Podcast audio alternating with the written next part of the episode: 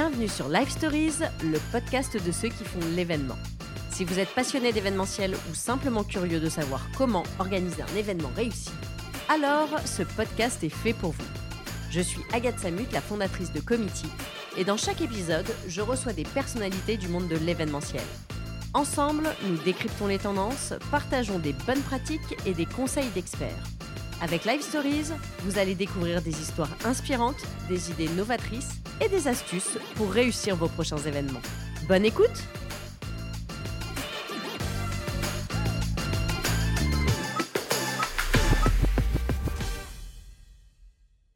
Bonjour à tous, bienvenue dans ce nouvel épisode de Live Stories. Et aujourd'hui, on va continuer notre série sur les événements responsables.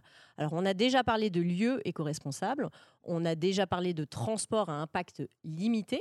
Donc, on va aller encore plus loin aujourd'hui dans cette thématique de l'impact carbone de nos événements. Et pour ce faire, j'ai invité Béatrice Istam. Bonjour Béatrice. Bonjour Agathe. Alors, Béatrice, tu es la fondatrice de Green Événements. Tu milites depuis 2009 et tu agis, c'est surtout ça qui est important euh, pour transformer la filière événementielle. Et tu as sorti également, il y a peu de temps, un calculateur carbone pour justement accompagner la filière euh, événementielle dans cette transformation. Donc déjà, j'aimerais savoir, est-ce que tu es contente de voir qu'il y a des vraies actions qui sont en train d'être mises en place et qui sont actionnables pour notre filière? Je vais commencer par un grand oui.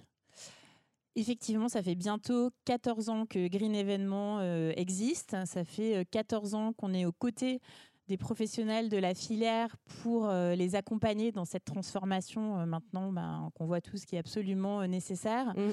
Et de voir que ces sujets, bah, ils ont pris, ils ont pris un petit peu de temps, hein, on, peut le dire, pendant quelques années. On va pas se mentir, c'était quand même les, vraiment les précurseurs qui, euh, qui avançait sur ces sujets euh, de manière assez étonnante et remarquable. On est dans une filière où finalement c'est les prestataires qui ont bougé euh, avant même que les demandes soient, soient, fortes.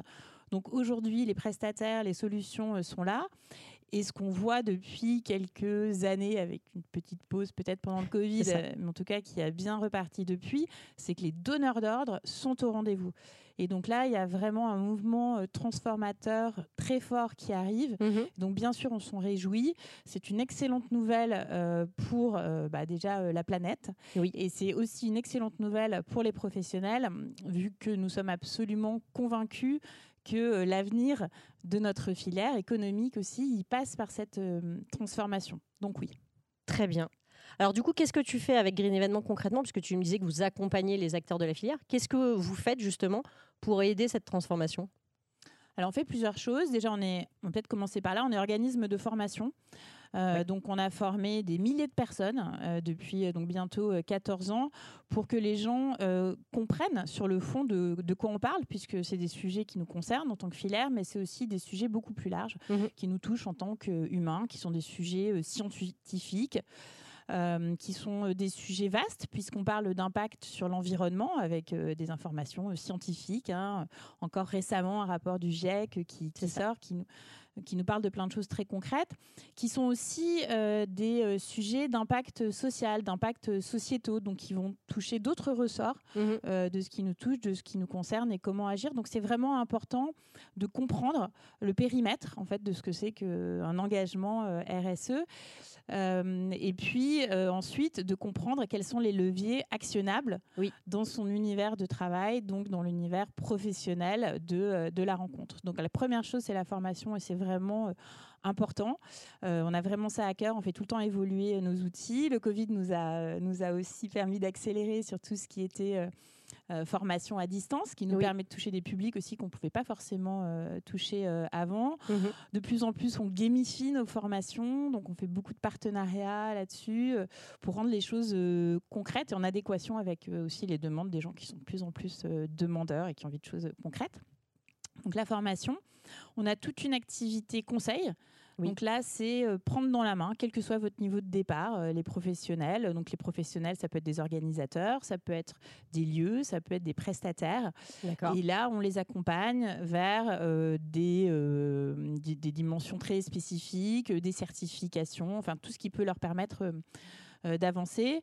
Et puis, depuis euh, bah, en gros la période de, du Covid, on a décidé aussi d'être éditeur de solutions, toujours pour aider les professionnels à euh, vraiment rentrer dans, l'action mhm. et être à leur côté. Donc, on se positionne comme un cabinet de conseil, effectivement, ce qu'on est depuis euh, un petit moment, mais pas seulement. On se présente aussi un petit peu comme une cellule R&D, parce que certes, euh, bah, on répond aux besoins qu'on vient de nous exprimer, mais on essaie aussi d'éclairer et de dire, euh, voilà, aujourd'hui ce qu'il faut faire, mais attention, demain les changements, ils vont dans ce sens-là. Attention, les donneurs d'ordre, ils vont vous solliciter là-dessus. Et donc, on, voilà, on est aussi force de proposition. c'est ça, conseiller et, et, agir. Exactement. Offrir les capacités, parce que c'est ça qui manquait pendant un certain temps, c'est qu'effectivement les outils n'étaient pas forcément là, les prestataires n'étaient pas forcément prêts. Donc aujourd'hui, tout ça a bien changé. Si on devait justement, pour tous ceux qui nous écoutent, qui ont envie de passer à l'action, c'est quoi les, premières actions? Parce que la filière se transforme, on voit beaucoup de choses qui sont faites, vraiment. C'est quoi les premières actions qu'un organisateur peut mettre en place justement pour aller dans ce sens-là? Donc il y a les organisateurs, il y a les prestataires. Je dirais ce qui est commun à tout le monde, c'est se former. Ça, euh, de toute façon, c'est euh, voilà. Sinon, on avance, on ne sait pas vraiment comment. Donc, il faut commencer par euh, comprendre de quoi il s'agit. donc, nous, on a des formations sur étagère. On peut faire aussi des choses spécifiques pour s'adapter au niveau de, de, tout un chacun. Donc, ça, mhm. c'est valable pour tout le monde.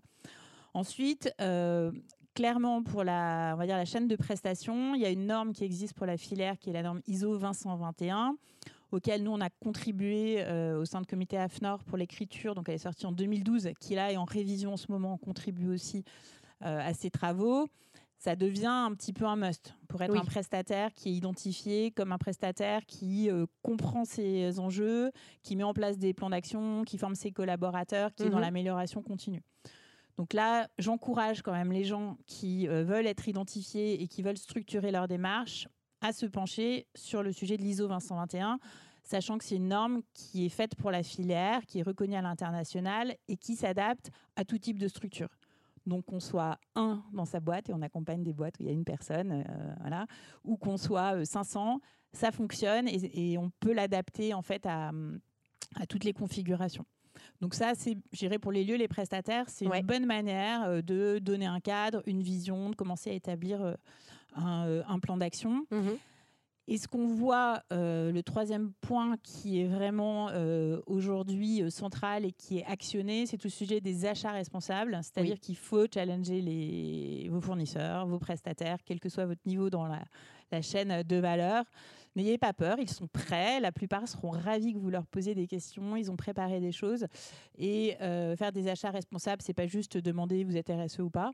C'est euh, être en capacité de poser des questions de plus en plus précises, euh, mm. d'attendre des engagements et de les mesurer. C'est oui. tout ça, hein, des achats responsables. C'est poser la question, mais c'est aussi vérifier que contrôler que ça que ça fonctionne. Oui. donc pour moi aujourd'hui, c'est les les trois approches méthodo en fait pour, euh, pour les plus les plus prégnantes par rapport à ce qu'on ce qu'on peut mettre en place. Et euh, il y, a aussi parce que c'est souvent la problématique qu'on rencontre. Alors c'est pas vraiment une problématique, mais on a euh, pas mal de retours de grandes entreprises qui aujourd'hui dans leur brief intègrent cette question de la RSE, attendent qu'en phase 2 ils aient des parties prenantes qui soient capables de montrer une certification, un label, de, de montrer leur engagement. je crois que justement, vous avez participé à cette question-là puisque vous avez travaillé sur un label. Effectivement, euh, on va dire qu'au bout de cette méthodologie, donc une fois qu'on s'est formé, qu'on a mis en place une structure, euh, tout ça c'est pour faire quoi? Voilà, parce qu'on peut s'améliorer euh, de manière continue, indéfiniment, et puis mm. finalement, à la fin, produire des événements. On ne va pas parler des actualités, d'événements certifiés ISO qui n'ont pas délivré toutes les promesses, mais ça existe. Et donc, fort de ces euh, donc 14 ans d'expérience, on s'est dit c'est quoi au final les ambitions, les résultats à atteindre pour pouvoir sereinement de prétendre mm. un événement, un produit fini événementiel dans l'excellence durable?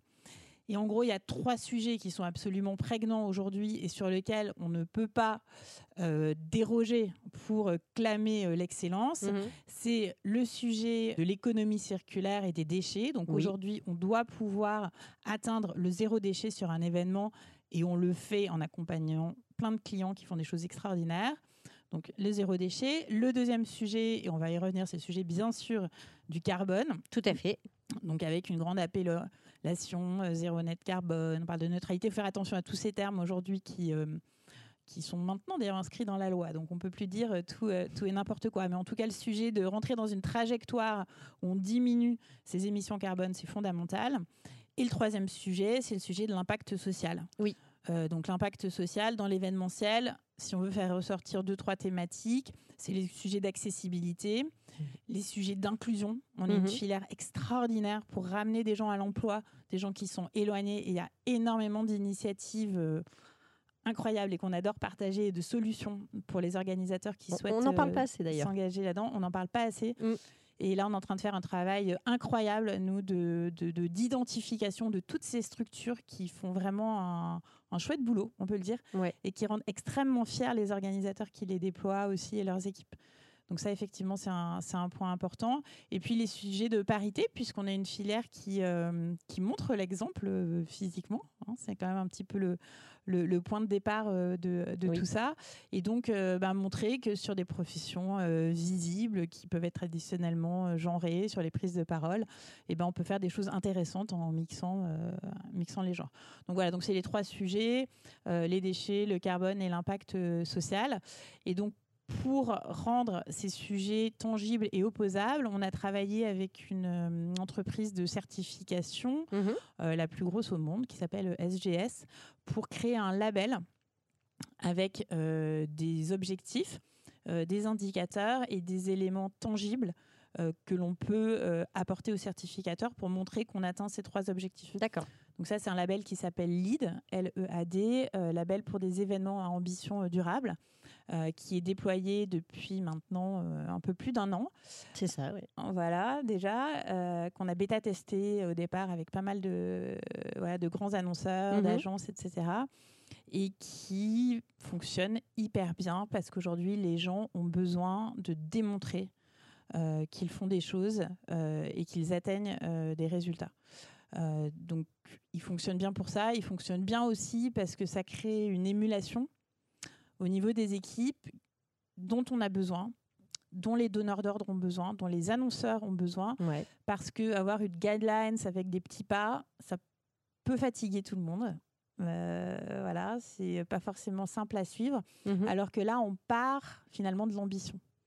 Qui aujourd'hui ne rêve pas d'événements absolument propres, sans déchets, d'événements euh, sur une trajectoire bas carbone, mm. d'événements inclusifs euh, ça n'existe pas. Et donc partir finalement de cette promesse, et puis à partir de la promesse, dérouler des plans d'action, c'est beaucoup plus euh, attrayant, motivant pour. Oui, c'est un côté très concret de, de donner une, une, valeur et un cadre. je pense que c'est ça un peu effectivement de se dire pourquoi en fait on, on voudrait faire labelliser un événement. C'est que ça serait quoi la motivation qui ferait qu'une équipe va, s'engager dans, dans, une labellisation d'événements comme ça avec Lead bah, déjà, je pense que tout le monde a envie de dire euh, concrètement, tout le monde, ouais, on fait de la RSE, on s'engage, voilà. Mais là, on peut dire concrètement, voilà ce que ça m'a permis euh, de faire. Ça permet d'être extrêmement fier et aussi ça permet de pas s'égarer euh, sur des sujets voilà d'amélioration, mais finalement sans impact. C'est-à-dire que l'impact est au centre de toute la réflexion. Et à partir de là, on détricote les méthodes, les achats euh, voilà, l'intégration des publics, mais c'est vraiment cette ambition positive en fait, versus, mm. euh, voilà, j'essaie de faire mieux, de gérer euh, où je place mes poubelles, voilà. C'est on part de, cette, de cette ambition. Et du coup, ça permet non seulement à des gens qui sont quasiment prêts, de, dire bah, pour mon prochain événement, je vise lead. donc, on a des agences aujourd'hui qui s'en servent pour répondre à des briefs. C'est une manière d'entraîner leurs clients. Euh, on a de plus en plus d'annonceurs qui l'intègrent euh, dans leur brief. Et puis, on a des choses un petit peu intermédiaires où il y a des gens qui disent J'ai conscience que cette excellence durable, je ne vais pas l'atteindre sur mon événement dans trois mois pour X et Y raison. Donc, on va commencer par faire un audit pour dire quel est mon baromètre sur mmh. euh, lead. Et après, sur l'année prochaine, je vais entraîner mes équipes en disant ben, On en est là, selon les sujets. Et on va travailler pour aller chercher une médaille qui sera de bronze, d'argent ou d'or. Euh, mais en tout cas, c'est un vrai euh, élément de, motivation. Et puis peut-être dernier point sur, euh, sur Lead. Ce qui est très chouette, c'est que aujourd'hui, on a des partenaires comme des lieux qui s'emparent du sujet. donc, je prends l'exemple de Châteauforme qui en a beaucoup parlé, mais il y en a un certain nombre d'autres. Mhm. je les laisserai communiquer dessus, qui en fait mettent en place tout ce qu'il faut pour que leurs clients organisateurs, s'ils le souhaitent, puissent atteindre lead. D'accord. Voilà. Et donc, en fait, il coche déjà euh, un certain nombre de cases et le client arrive et il a tout en place pour déclencher assez facilement euh, une labellisation. Un peu pré-mâché. Exactement. Préparé. Voilà. Et ah, c'est chouette. C'est beau, oui, de voir voilà des acteurs de, de la filière qui, qui mm. s'emparent de, de, ces sujets. Mais je trouve que c'est effectivement la, la question de d'évaluer. C'est un peu ça, et c'est aussi le principe de, ces labels, c'est de pouvoir savoir un peu d'où on part et où on aimerait aller. Euh, je trouve que sur la partie euh, déchets, c'est, euh, on va dire, entre guillemets, assez facile. C'est-à-dire qu'à la fin de son événement, on voit si on a rempli moins de bennes. On peut voir effectivement que son décor est reparti avec une entreprise qui est venue le récupérer. Donc, a été, il y a eu du réemploi. Donc, ça, visuellement, ça va. On arrive à se rendre compte du travail qu'on a fait. le deuxième élément dont tu parlais, c'est l'impact carbone. Pour le coup, celui-là est un peu plus compliqué parce qu'il y a un côté très abstrait. Donc, justement, comment on fait sur cette partie carbone pour arriver à se dire bah, je sais d'où je pars et je sais où je vais? Alors sur le sujet concret, c'est en train de devenir concret euh, d'une manière euh, assez évidente. C'est que aujourd'hui, euh, la loi, la science font que de toute façon, c'est un sujet qui devient, voire est dans pas mal de cas déjà, obligatoire en mmh termes de, d'intérêt et de montrer des, des preuves. Oui. Euh, donc ça, c'est quelque chose qui devient euh, extrêmement euh, tangible d'un point de vue, il faut y arriver. Après, effectivement, la situation était encore il y a deux ans, c'est qu'une fois qu'on a cette conscience, on se dit très bien, mais concrètement, voilà, les déchets, je peux les voir là. Comment je, sais en fait comment je compte les particules carbone que, que, que, je, fais. Voilà. Et c'était exactement le point de départ en fait de notre euh, réflexion chez Green Evénement, ce qui fait qu'on est aussi devenu éditeur. C'est parce qu'on avait ben, pas mal de clients qui étaient un petit peu précurseurs en 2019 quand même, parce que ce n'était mhm. pas encore généralisé, qui sentaient que ça venait, qui avaient besoin euh, d'outils concrets, puisque euh, avant de parler d'action, si on ne sait pas de quoi on parle, c'est un petit peu difficile, et puis aussi de démontrer qu'on s'améliore. Et donc, on a, alors d'abord, on a fait un, benchmark, une étude pour voir ce qui existait déjà comme outil pour faire ce boulot-là. Et il n'y en avait pas. Il y avait des outils généralistes. Mais quand on rentre dans le carbone, si on veut être un peu concret, il faut quand même parler aux gens qui sont opérationnels, euh, qui sont sur le terrain. Et des outils euh, généralistes qui parlent de tout et pas forcément d'événements, ça ne fonctionne pas. Oui, on a quand même quelques spécificités dans ce qu'on fait. Donc euh, On a des spécificités, il y a aussi des choses qui ne sont pas dans le, le, scope. On sait très bien aussi, pour reparler de formation, que tout ce temps qu'on est, on n'a pas eu une formation carbone euh, pendant euh, nos études. À l'époque, on n'en parlait pas. Voilà, on n'en parlait pas du tout. Et donc, en fait, il y avait besoin de traduire finalement euh, mm. ces grands outils de bilan carbone pour la filière. D'accord. Et pour, quand je dis pour la filière, se dire pour des chefs de projet événementiels. Enfin, les gens qui sont concrètement, en train de choisir s'ils mettent tel ou tel meuble, comment ils fournir à leurs participants, mm. etc. Donc c'est tout ce qu'on a travaillé en 2019, 20, 21 pour euh, créer un outil donc, qui s'appelle Climate. Euh, donc euh, Climate et Meet, la rencontre. Hein, voilà, donc c'est vraiment la rencontre des deux. C'est un outil qui n'a aucune autre vocation que d'être à la disposition des professionnels de la filière. D'accord. et donc qui a servi voilà à traduire ces sujets pas forcément simples en mhm. quelque chose de très très très concret. Euh, le parti pris, c'était ça, c'est que n'importe quel chef de projet qui connaît son métier peut utiliser Climate, non seulement pour connaître ses émissions, ce qui est sympa de connaître, mais surtout, ce qui est plus intéressant, pour euh, gérer, piloter son projet en fonction de ça. Donc c'est vraiment un outil didactique qui permet, au fur et à mesure qu'on organise son mhm. événement, de faire des choix, de comprendre où sont les impacts, euh, d'imaginer d'autres solutions. Alors du coup, c'est quoi les, quand on calcule son impact carbone Qu'est-ce qui rentre en compte en fait? Parce qu'il y a beaucoup de choses a priori. Alors il y a beaucoup de choses qui rentrent en compte. Euh, ce qui est important de dire, ce qui n'est pas forcément euh, partagé à la base, c'est que ce qu'on cherche à faire quand on fait un bilan carbone, c'est pas un bilan comptable, donc c'est pas uniquement ce dont on est responsable. C'est tout finalement ce qu'on peut influer ou ce qui va avoir un lien de dépendance avec l'organisation d'événements. D'accord.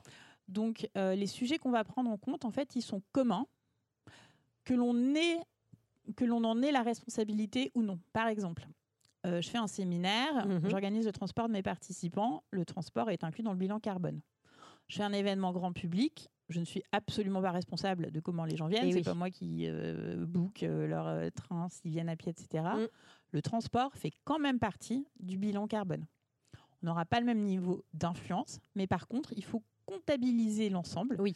Puisque vraiment, ce qu'il faut avoir en tête, et on passe nos journées à le répéter, le but n'est pas de savoir ce qu'on est responsable ou pas. Le but du bilan carbone, c'est de travailler à une trajectoire de réduction. Et donc, même si on n'est pas 100% responsable des transports, sans doute qu'on peut avoir, à la marge ou pas, selon les événements, de l'influence pour rentrer dans euh, une réduction globale, mhm. finalement, qui touche le périmètre de l'événement. Donc, c'est le transport, c'est l'aménagement, c'est la restauration. Euh, c'est euh, les, cadeaux qu'on peut donner ou pas. Enfin, voilà, tout ce qui, l'hébergement, voilà, tout ce qui va finalement être lié, qui est des liens de dépendance avec les. D'accord. Et ce qui est intéressant, ce que j'ai vu aussi sur Climate, c'est que vous intégrez potentiellement euh, des éléments carbone qui peuvent être fournis par certains prestataires, comme par exemple les traiteurs, qui peuvent, eux, calculer leur bilan carbone. Et donc, on peut, en tant qu'agence, le récupérer dans son propre calcul euh, d'événement. Exactement. Donc, on a hum, travaillé, alors déjà sur, donc aujourd'hui, Climate est en ligne, hein, c'est climate.events. Donc, c'est un outil qui est le point d'entrée, c'est les organisateurs euh, d'événements qui mhm. vont se saisir de, de l'outil.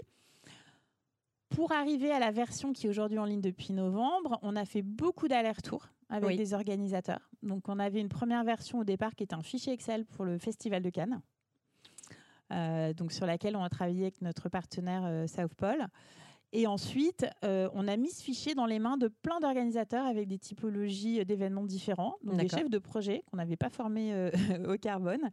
Et on a pris en compte leur retour pour le faire évoluer. Donc, il y a une première version qui était en ligne en janvier 2021.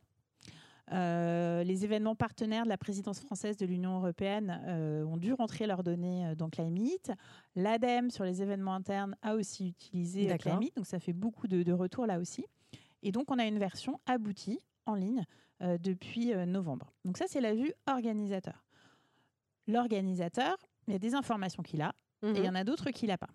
Climate permet, quel que soit le niveau d'information qu'on a, d'arriver à une projection. D'accord. Euh, c'est-à-dire que Climate permet soit de rentrer, on va dire, des données budgétaires. Par exemple, je sais quel est mon budget d'aménagement sur mon événement, oui. mais je ne sais pas ou pas encore très concrètement quels vont être les éléments d'aménagement. Oui. Je peux rentrer mon budget et avoir une projection. L'idée, c'est d'inclure tout le monde dans cette démarche. C'est une démarche d'amélioration quand vous allez vous habituer avec Climate, vous allez avoir des données de plus en plus précises, des données mmh. physiques, des données matières. Mais pour autant, même si vous n'avez pas ça, demain, vous pouvez aller sur Climate et avoir une projection qui va être moins précise, mais qui vous permettra quand même de rentrer dans la, logique. Donc ça s'adresse à des organisateurs euh, très euh, avancés sur les sujets carbone ou dans la maîtrise de leur chaîne d'approvisionnement, et des organisateurs qui sont un petit peu plus débutants, mais qui vont au fur et à mesure euh, s'améliorer. Et pour le sujet effectivement de certaines données, et notamment on a remarqué sur la partie traiteur et sur la partie stand, qui est un gros mhm. sujet. Aujourd'hui, on travaille avec des organisateurs de salons qui ont la maîtrise de leurs données pour ce qui concerne leur périmètre, qui ne l'ont pas ou moins pour ce qui concerne les stands. On s'est rendu compte qu'il était euh, utile de créer des modules qui pourraient être remplis directement par les prestataires. Et donc là, on a mené des groupes de travail, toujours avec des professionnels. C'est vraiment ça, c'est du test and learn. C'est les pros qui sont euh, à la manette. Et oui. Pour créer ces modules mm. traiteurs et standistes qui vont bientôt être euh, mis en ligne. D'accord. Donc ça continue d'évoluer. Sur les évolutions, donc il y a ces deux modules là qui vont arriver euh, bientôt. Et il y a aussi, on a à cœur toujours de faciliter la vie de mm-hmm. ceux qui remplissent le bilan carbone. Bien sûr, ce qui prend du temps, donc euh, quand on a les données, les mettre dans Climate, ça prend 10 minutes. Le sujet, c'est la récupération de la donnée. Oui. Voilà. Et en accompagnant nos clients, on se rend compte qu'il y a souvent de la double saisie. Mes données de fret euh, sur un gros euh, salon, oui. bah, finalement, il se trouve que parfois le parc les a. Donc, on est en train de créer des connecteurs pour faire en sorte que euh, les organisateurs euh, ben, euh, puissent passer leur temps sur ce qui est important, c'est-à-dire comprendre, analyser, trouver des nouvelles solutions, mais pas faire remonter de, de la donnée. Oui, affiner le calcul au maximum. Ce qui est intéressant aussi sur votre outil, c'est que vous prenez en compte la partie digitale, ce qui n'était pas forcément le cas sur les autres calculateurs qui existaient. Comment justement donc cette partie digitale, elle peut être sur de l'événement présentiel uniquement sur la partie invitation, et puis après sur du full virtuel ou alors de l'hybride. Qu'est-ce qu'on prend en compte justement quand on doit calculer l'impact carbone d'une partie digitale? Alors ça, c'était un gros morceau qui était passionnant parce qu'effectivement, ça n'existait pas du tout. C'est ça. On est, parti d'une feuille blanche, euh, ça n'existait pas, il n'y avait aucun calculateur qui calculait euh, l'impact digital des événements. Or, on sait que ce n'est pas du tout une partie euh, négligeable. Mm. Pour les événements, bien sûr, virtuels, digitaux, mais aussi pour les événements physiques. Aujourd'hui, il n'y a pas un événement physique. Alors, il y a toujours effectivement les phases amont liées à la communication digitale qui sont prises en compte dans mm-hmm. l'outil, quelle que soit la typologie d'événement. Mais sur un événement physique, aujourd'hui, c'est rare qu'il n'y ait pas de euh, live stream, euh, de, je sais pas, des écrans divers et variés au minimum, d'interaction avec le public. Mm. Euh, et puis, dans les deux cas, il y a aussi la vie après l'événement. Oui. on peut diffuser du, du, contenu, par exemple, et tout ça, ça a un impact. Et donc, Climate permet de prendre ensemble, en compte l'ensemble en fait de ces sujets aval, pendant et après l'événement. Et donc là, c'est des questions qu'on a pas mal fait évoluer. Parce que dans une première version, c'était un petit peu trop technique et puis les, les gens n'avaient pas l'information.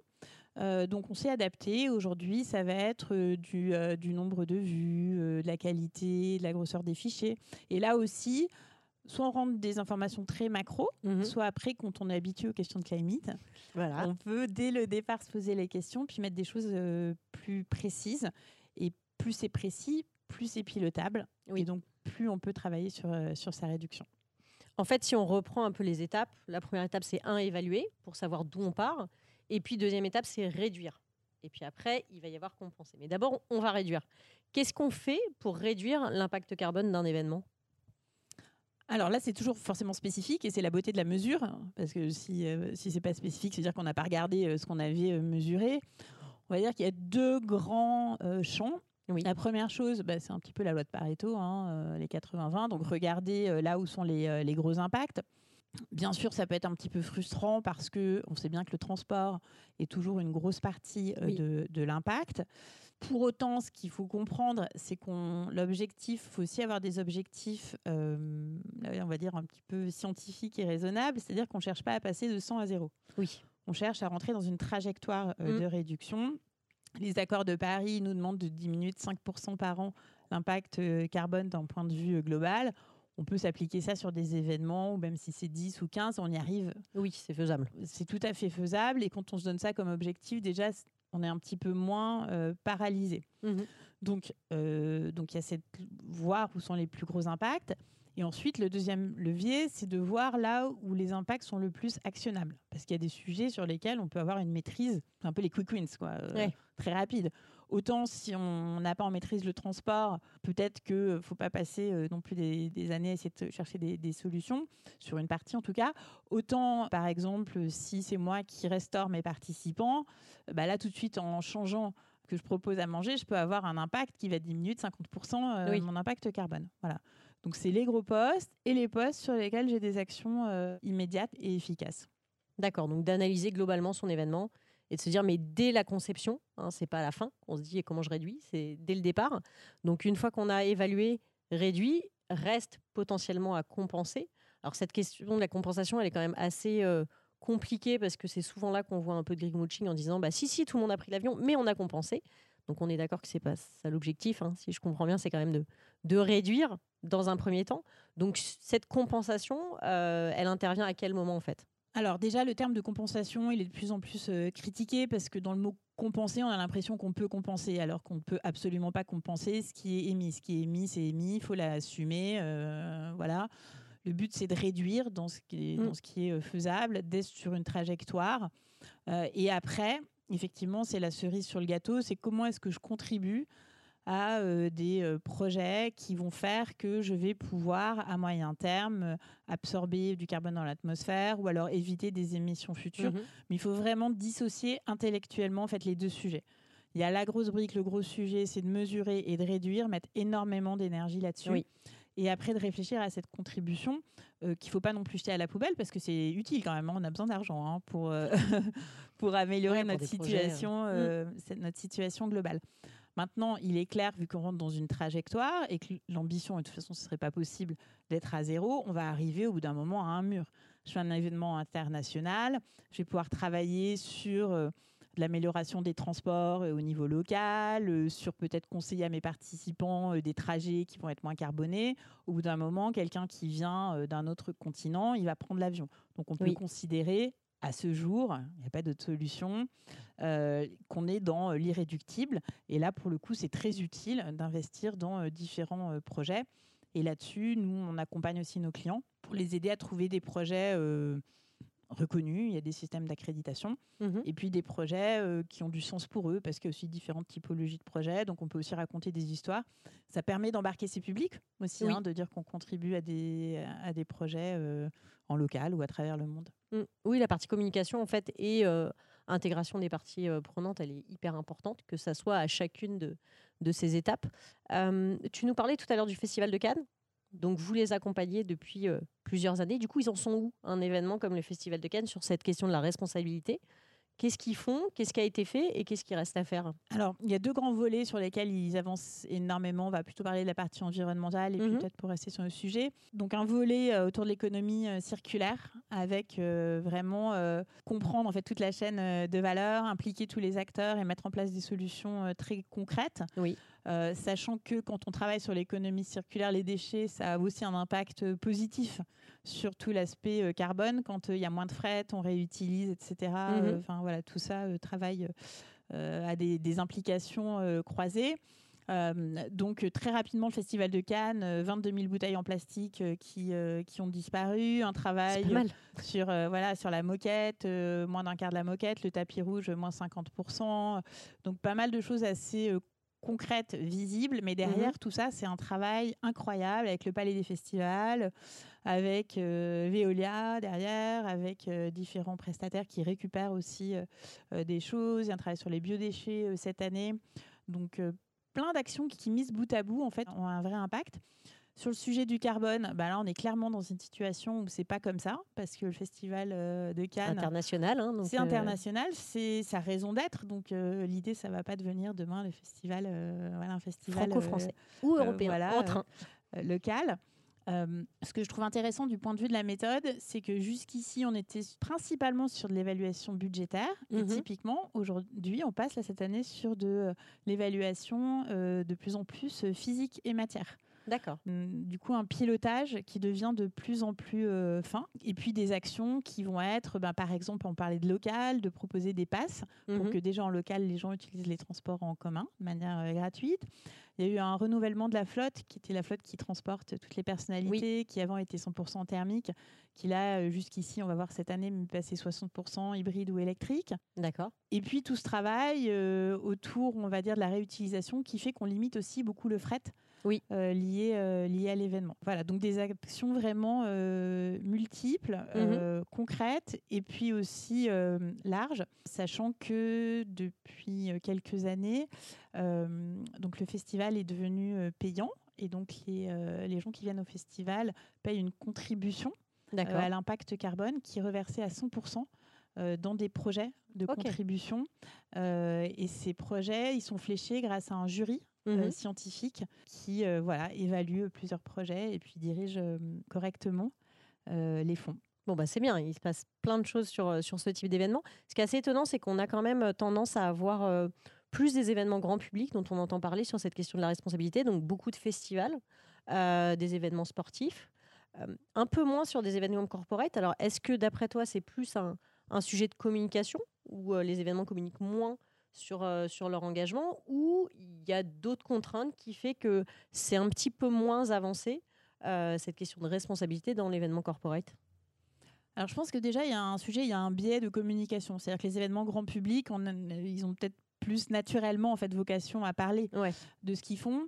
Assez tôt, ils ont été poussés euh, du fait de l'écho conditionnalité des subventions, parce que souvent c'est des événements qui demandent des subventions. Mhm. Euh, et puis les collectivités ben, ont plutôt envie d'accueillir des, événements euh, responsables, propres, hein, que ce soit au niveau d'ailleurs des, des, déchets euh, voilà, et du carbone.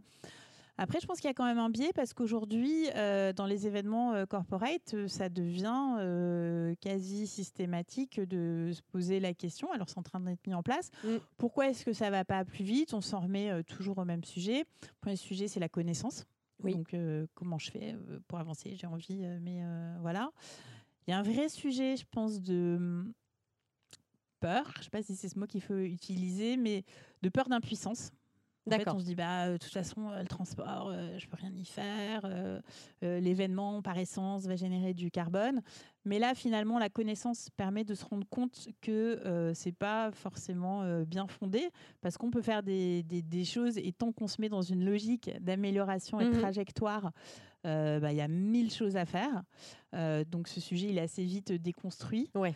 Et puis euh, le troisième point, c'est le sujet que jusqu'ici, il n'y avait pas d'outils. Donc euh, on avait beau se dire je fais des actions, mais concrètement, ça sert à quelque chose euh, mm. sur mon impact? C'est pas vraiment opposable. Voilà. Donc avec les connaissances moyennes qui augmentent. Et les solutions. Et les solutions qui se mettent en place, dont notamment Climate, ça fait qu'aujourd'hui, il n'y a plus de barrières. Et ça avance. Oui, ça y est, on, passe, euh, on passe à l'action. Et... Après, c'est vrai qu'il n'y a, pas, euh, il a pas de petit impact. C'est-à-dire que même si, euh, avec chacun des événements, on ne va pas sauver la planète, mais déjà de, de s'engager et surtout changer sa manière de concevoir les événements, de repenser sa manière de faire, parce qu'on était tous forcément dans des habitudes des réflexes de euh, je mets de la moquette partout, euh, je fais des badges pour tout le monde, euh, j'imprime dans tous les sens. Bah, quand on se pose la question, et, on aura prochainement un, épisode sur de la scénographie événementielle, bah, là c'est pareil, c'est des questions qui font se poser sur comment je déconstruis mes habitudes et que je crée mon événement un peu différemment en fonction de ça. Exactement. Et en plus, il faut bien qu'on garde en tête la puissance de notre filière là-dessus parce qu'il y a les impacts qu'on rend meilleurs sur certains aspects ou qu'on diminue typiquement sur les émissions euh, carbone directement avec nos actions, mais il y a aussi tout ce qu'on raconte et comment on embarque nos publics. Et c'est ça finalement la vraie grande à la fois puissance et mm. responsabilité euh, de l'événement. Et c'est pour ça aujourd'hui qu'il y a beaucoup de grandes marques d'annonceurs qui viennent nous voir parce qu'ils ont compris qu'il y avait un risque et une opportunité. Le risque, finalement, c'est de euh, ne pas être cohérent par rapport à leur euh, discours métier et que sur les événements, bah, quand ils rassemblent leur public, ils voient les publics finalement cette cohérence. Et aujourd'hui, les mm. gens, ils jugent s'il y a un manque de cohérence. Donc ça, c'est un vrai euh, risque tangible, mais en même temps une vraie opportunité. C'est-à-dire que tout le monde aujourd'hui cherche aussi à embarquer les publics et à lancer un mouvement de société. Et à travers euh, nos événements, la manière dont on se réunit, on peut aussi contribuer à ça. Mm. Donc notre petite action, si elle est visible, bah, finalement, son impact, il est fois euh, l'infini, euh, parce que par effet boule de neige et de ricochet, il va toucher des gens à qui ça va peut-être donner des idées, etc. etc. Est-ce que tu penses que c'est ça l'évolution qui va arriver dans quelques années sur la filière? C'est justement ce côté communication et intégration du public, des participants dans la manière dont on fait ces événements? Ah bah c'est en cours. C'est complètement en cours. la vraie différence, là, c'est que jusqu'ici, quand on était contacté par des annonceurs, c'était plutôt des gens qui étaient précurseurs ou qui sentaient que ça allait venir. Aujourd'hui, on nous dit euh, l'événement responsable, c'est rentrer dans les sujets stratégiques mmh oui. pour la boîte, pour la RSE. C'est-à-dire que certes, il y a les sujets métiers, il faut avancer sur le fond, etc mais on se doit absolument d'être tout le temps cohérent dans la manière dont on réunit nos publics parce que sinon ça va brouiller tout notre euh, message. Euh, euh, et, donc ce sujet de, l'action, de la mesure, de la démonstration, mhm. il est déjà là. D'accord. Et comment justement tu vois évoluer? Pour toi, ça serait quoi l'idéal sur notre filière d'ici, allez, 5 ans? Euh, alors l'idéal, euh, j'espère qu'il va bouger. J'espère que j'ai pas encore euh, que j'ai pas encore toutes les toutes les idées. mais l'idéal, enfin pour moi, c'est pas dans cinq ans, quoi. C'est dans cinq mois. Oui, d'accord. Parce qu'aujourd'hui, les gens ont le niveau de conscience. Mmh les solutions sont là. Les prestataires ont bougé. Il y en a plein tous les jours. Enfin là-dessus, mais les gens qui veulent avancer, mais on peut les mettre en contact avec toutes les solutions possibles et imaginables sur chacun de ces sujets. Il y a les référentiels euh, ISO, les labels pour euh, démontrer. Donc, il n'y a aucune raison d'attendre 5 ans pour être dans une position vraiment de filière dans l'excellence. Et donc, euh, voilà, mon vœu, c'est que on se revoit dans, je sais pas, 5 mois, mais à la fin de l'année, et on peut dire de manière tangible que la majorité des organisateurs professionnels se sont parés de, de ces sujets. En tout cas, il y a tous les ingrédients. Il y a tout ce qu'il faut pour faire. Donc maintenant, faut y aller vraiment. Et je pense que la période Covid, même si elle a été compliquée pour notre filière, elle a permis quand même parfois pour les entreprises de faire une pause et euh, d'avoir le temps de la réflexion sur ces sujets-là et justement aujourd'hui de remettre tout ça en œuvre et de changer vraiment profondément sa manière de, de faire des événements. Donc c'est plutôt pas mal. Bah, il y a eu plusieurs choses. Euh, déjà, il y a plein de gens qui ont effectivement eu plus de temps pour réfléchir. Il y a eu en même temps pas mal d'événements climatiques qui mm. font qu'il euh, voilà, qu'il faut avancer. Et puis, je pense que pour notre filière, euh, on s'est peut-être rendu compte qu'on était essentiel jusqu'à ce qu'on le soit plus. Oui. Euh, et qu'il fallait aussi qu'on démontre qu'on fait partie euh, de la société et des réponses. Voilà. Et qu'on peut absolument pas demain continuer prétendre à être euh, essentiel, ce que je crois absolument profondément hein, pour les sujets de, société. La mm. rencontre, moi, c'est quand même un petit peu ce qui fait le sel, sel de la vie. Donc certes, très bien, on peut le dire, mais ça suffit plus. Et il faut qu'on montre que, euh, à côté de ça, on prend complètement en charge ses responsabilités, pas de manière naïve, mais de, mais de manière opérationnelle. Filière exemplaire. Alors, je sais que toi, tu es aussi exemplaire à titre personnel. Euh, et j'aime bien finir nos échanges sur une question plus perso. Donc, c'est quoi euh, les initiatives que tu suis, toi, à titre personnel, et qui te paraissent porteuses d'espoir? Alors, au-delà de la filière événementielle, mais sur le développement et, l'avenir de notre planète et de notre impact Il y a énormément de, sujets qui, euh, qui, avancent et qui sont enthousiasmants. Quand même un petit mot sur une initiative de la filière. Ouais. Mais au niveau international, euh, que moi j'aime beaucoup, qui est le Net Zero Carbone Event. D'accord. Je ne sais pas si tu connais. Non. Euh, cette initiative.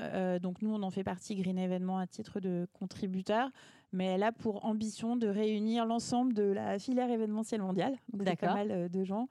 Euh, sur cette ambition. Donc à l'international, on a un petit peu moins peur des mots et on dit euh, zéro net carbone, mais en tout cas qui est la prise en compte de, de, notre impact mmh sur, sur la société. Voilà. Et après, d'un point de vue plus personnel, moi ce qui aujourd'hui euh, me donne mais beaucoup d'espoir, c'est de voir les jeunes. Et c'est qui les jeunes? C'est les amis de mes ados. Moi, j'ai trois ados aujourd'hui. Ouais. Et il euh, n'y a pas euh, une discussion, en fait, mais vraiment, il n'y a pas une discussion, hein, même sur des sujets à des rigolades, qui ne touchent pas à ces sujets d'impact. Ils ne sont pas du tout irréprochables, donc il faut aussi sortir de la naïveté. les jeunes voilà, arrivent dans les sociétés, ils, sont parfaits, bien. etc. Ils font tout bien.